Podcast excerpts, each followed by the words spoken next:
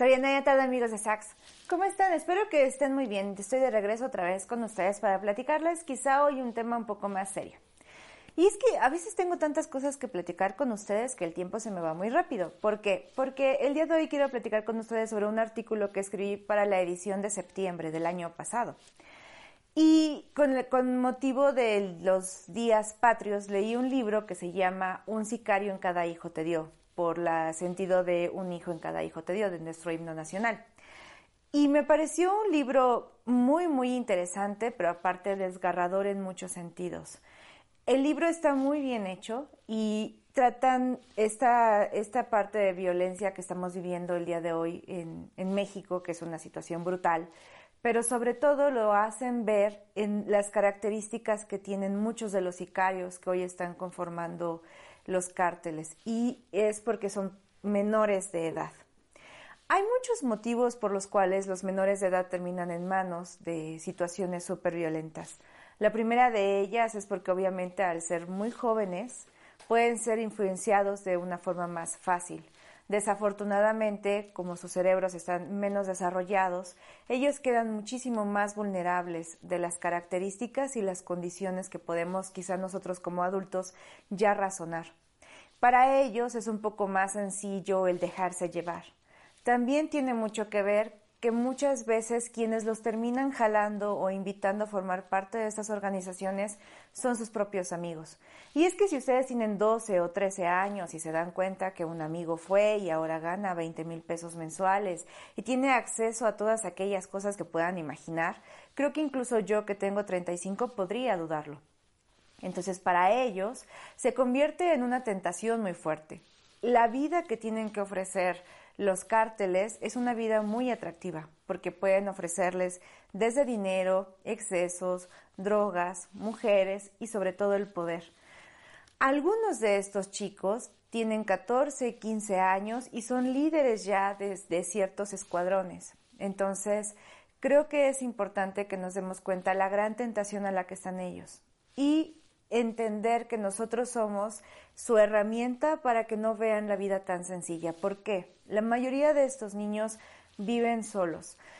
No que vivan literalmente solos, sino en características y condiciones en donde no tienen el apoyo de las personas adultas a su alrededor en donde a lo mejor vienen de familias divididas o donde el padre está en la cárcel y la madre tiene que trabajar y por ende no puede dedicarles tiempo de calidad y muchas ocasiones ellos terminan viviendo solos, entonces las referencias que tienen son sus amigos externos.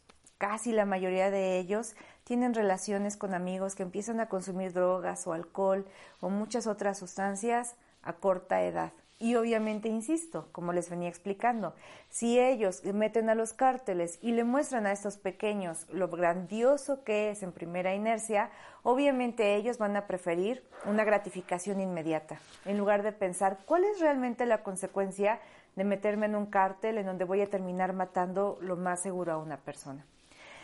El libro también hace mucho hincapié en cómo estamos viviendo tanta violencia hoy en día, en donde hay ciertas zonas de, las, de la ciudad o de, de la metrópoli en donde puedes encontrar un cuerpo humano sin vida, en donde sabes todo el tiempo sobre muertes, atracos, violaciones. Entonces para los niños empieza a ser normal. Y la verdad es que creo que eso es un problema muy complejo y va a ser algo muy difícil salir de él porque son guerras que ni siquiera nos incluyen a nosotros, los que no estamos metidos en el cártel o en la parte del poder o quizá en la milicia, pero nosotros estamos a la mitad de todo el problema.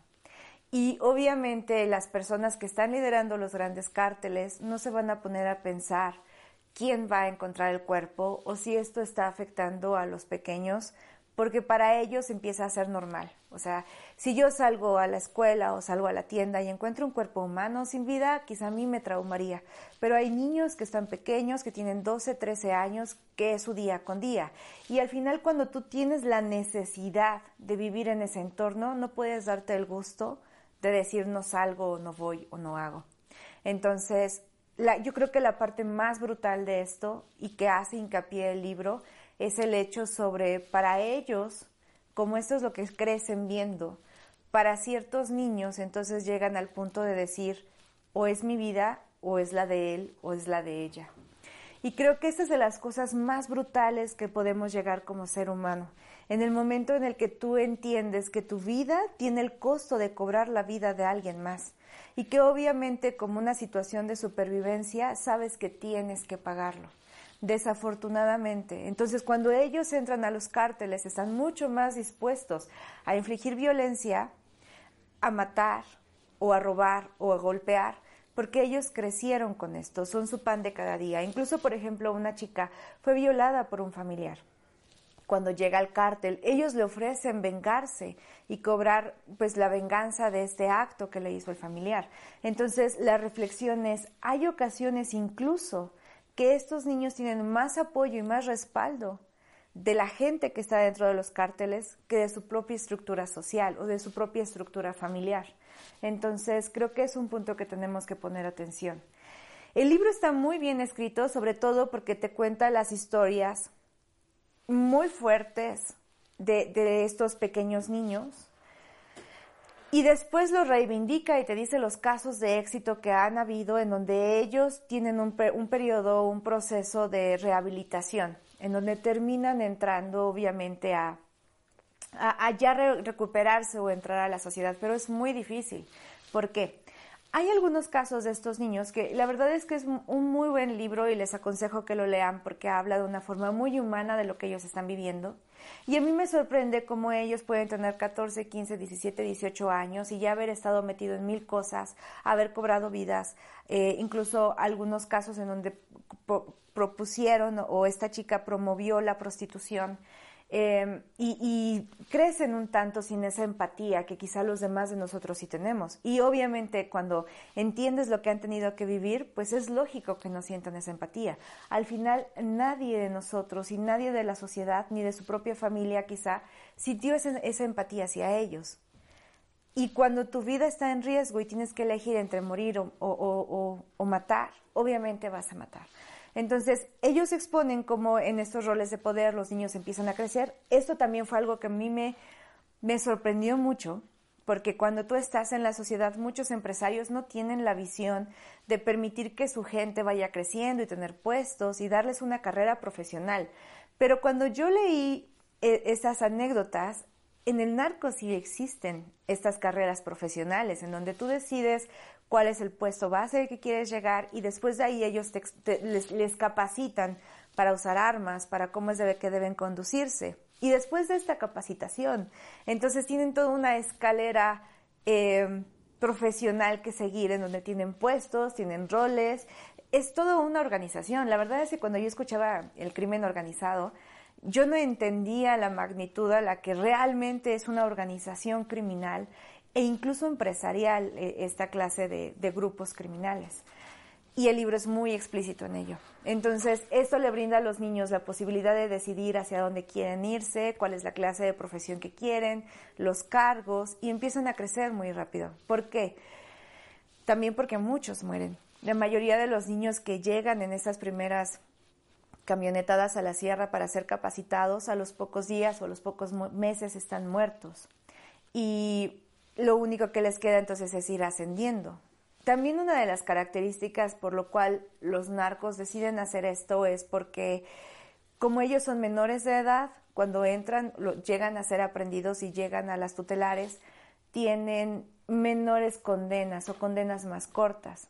Entonces puede ser que a los 23, 24 que salga un chico de, de la cárcel o de estos centros de rehabilitación, y a los 23 años puedes tener un completo profesional, eh, que incluso dentro de los mismos centros de rehabilitación, desafortunadamente sigue habiendo drogas y sigue habiendo contactos y sigue estando muy metidos ciertos roles de poder de narcotráfico. Pero bueno, entonces cuando salen estos chicos a los 23, son totalmente expertos, llevan 8, 10 años al mando, con poder, con armas, entonces es más sencillo que ellos ya puedan sobrevivir como cabezas de los grandes cárteles porque ya tienen una capacitación intensiva desde muy cortas edades. El libro es muy interesante.